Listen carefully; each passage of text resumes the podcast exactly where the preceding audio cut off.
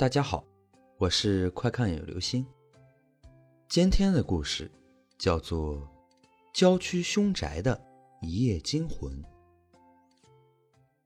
我男朋友是个飞机高级修理工，就是穿黑色制服的那种。因为工作倒班频繁，所以在机场公司附近和几个同事一起租了一栋上下室两层大套房。这天我休息，就跑过去找他。可惜，因为在郊区乘车极为不便，拖拖拉拉，好不容易才见到面，他径直带我去了住所。我发现这个小区似乎还没有什么人住。男朋友告诉我，这里的房子都是被人买下升值的，因为地段不好，所以没人住。上了楼，我才知道他是住在顶层六楼，还没有电梯。我忍气吞声的跟着他上楼。没有邻居的那一栋楼沉溺在暮色的阴霾下，而对面的空楼更显得阴森冰冷。总之，令人特别不舒服。进去之后，他带我来到了他住的房间，我望了一下。这个两层楼式的房子，还有一处宽敞的阳台，觉得很新颖。我注意到隔壁是一个被贴了红色封条的门，房间已经被锁住了。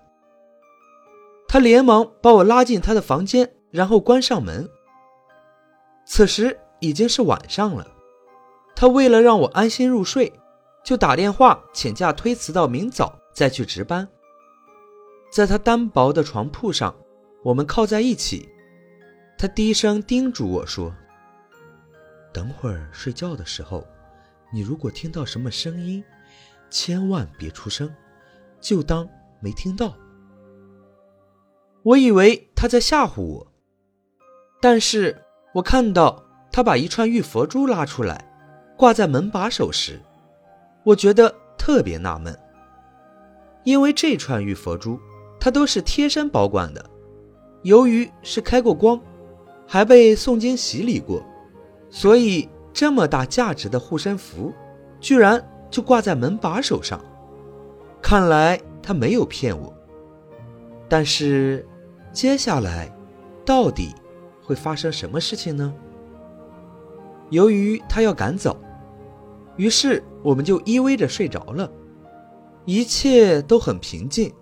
什么都没有发生。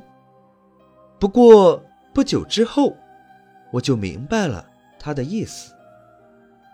晚上十点的时候，我隐隐约约似乎听到挪动桌子的声音，还有搬椅子和凳子的声音。声音很清晰，就是隔壁房间里发出来的。我睁大眼睛，一动不动的。蜷缩在男朋友的怀抱里。我开始时以为是老鼠弄的，但是仔细想想，感觉不对劲。老鼠那么点儿小，就算群体出动，哪能把桌椅给搬得咚咚响呢？这些声音大概持续了几分钟。男朋友发现我在偷听，立刻捂住了我的嘴巴。示意我不要出声，赶快睡觉。嘘。可是我怎么可能睡得着呢？他在我耳边轻轻说：“这些其实都不算什么，重头戏还在后面呢。”好吧，很快我就听到了一阵阵很轻很轻的声音，似乎是在唱歌。好像还是个女的，我立刻爬了起来。男朋友干脆的按住我，捂住我的耳朵，希望我听不见。我转过身面对他，在微弱的月光下，看着他的眼睛，分散注意力。就在这个时候，我感觉有点不听使唤的翻身起床，想要走到门口去。男朋友见状。立刻上前拉住我，使劲摇晃我的胳膊，我才清醒过来。我们俩就缩在床上，动也不动。他告诉我，只要不出声、不动弹，就不会有什么事情的。可是接下来的事情，却让我完全失去了理智，近乎崩溃。正在我好不容易平静下来心态的时候，我们的房门被敲响了，很大声的咚咚咚三下，还有手指扒在木门上移动的声音。我毛骨悚然，全身颤抖，拼命的往男友怀里去钻。男友一边紧紧抱住我，一边用牙签刺破手指，把血涂在了一块玉佩上，然后迅速站起来，挂在门把手上，和玉佛珠放在了一起，并骂了句：“这下看你还怎么闹！”奇迹发生了，声音没有了。一切居然又恢复了平静。我擦了擦汗，和他继续躺下睡觉。第二天起来，我给他洗完袜子和衣服的时候，给他发了一条短信，希望他换一个地方。大概几个月之后，男朋友终于和同事搬出来了，但是他的玉佛珠似乎被放起来不戴了。我问他为什么，他说沾染太多戾气，需要月光清理。我始终都很好奇，那栋房子的背后到底隐藏了一段怎样的故事。据房东交代，这是一间死过人的房子，在那个被贴了封条的房间，曾经租住过一个想要报考中央音乐学院的少女。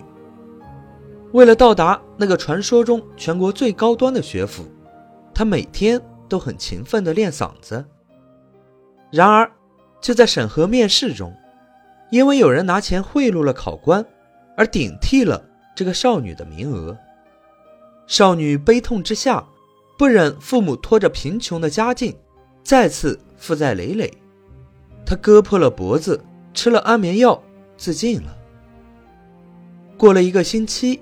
才被房东发现。由于这个少女很讨人喜欢，所以房东就替她收拾好了遗物，并处理了医院的事宜。但是少女的怨气却无法化解，所以每当深夜十点的时候，他就想把桌椅板凳搞成评审团的模式，然后自己模仿面试。男朋友若不是业余修道。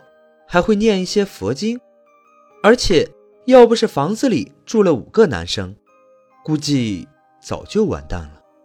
男朋友告诉我说，我们住的房间就是那个房间的隔壁，所以只有我们才能听到。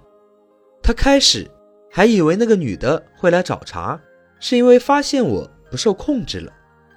好在玉佩和佛珠起了作用，可以避免灾祸的延续。但是，不知道下一个要倒霉的是谁了。希望有人能解决这件事情吧。好了，这就是今天的故事。郊区凶宅的一夜惊魂。租房子的时候，一定要注意哦。